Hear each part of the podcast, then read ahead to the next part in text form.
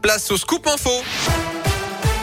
Et c'est avec vous Gaëtan Barlon, bonjour. Bonjour Yannick, bonjour à tous. On débute avec vos conditions de circulation. Ça se passe bien actuellement autour de Lyon. Pas de grosses difficultés à vous signaler sur les grands axes. Simplement des ralentissements pour cause de travaux sur la D483 entre le périphérique et Rio-la-Pape. Euh, soyez patients donc dans le secteur. Pour le reste, tout se passe bien actuellement. À la une à Lyon, la colère d'une maman. Elle va porter plainte après une très grosse frayeur. Ce samedi, une grenade lacrymogène lancée par la police a atterri dans la chambre de sa fille de 11 ans qui n'a pas été blessée selon le progrès. C'était pendant les les manifs contre le pass vaccinal qui ont rassemblé près de 105 000 personnes en France. Rassemblement notamment donc à Lyon. Dans ce contexte, le projet de loi justement débarque aujourd'hui au Sénat avec l'audition à suivre d'Olivier Véran.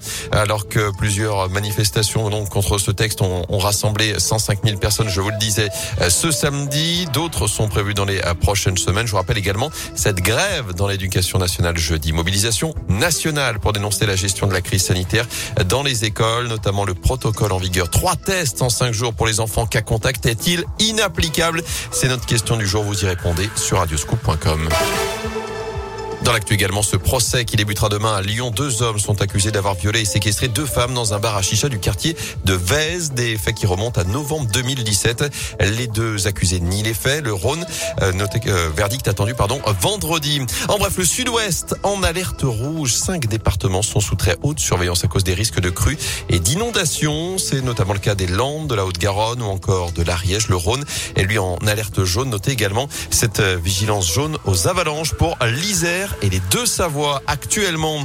Le dernier adieu au frère Bogdanov décédé du Covid il y a quelques jours seulement. Un hommage sera rendu aux célèbres jumeaux Igor et Grishka cet après-midi à l'occasion d'une messe célébrée à partir de 15h en l'église de la Madeleine à Paris.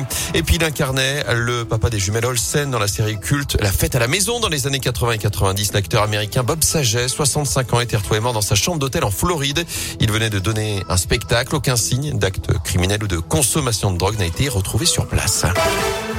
Du sport du foot, pas de vainqueur hier soir dans le champ contre l'OL et le PSG au Groupama Stadium. Score final, un but partout. Paquet a ouvert score avant l'égalisation de Kerrer dans le dernier quart d'heure pour les Parisiens. Lyon est désormais 11e de Ligue 1. En basket, Lasvel assure pour son tout premier match finalement de l'année 2022. Victoire 90-85 contre Cholet au classement.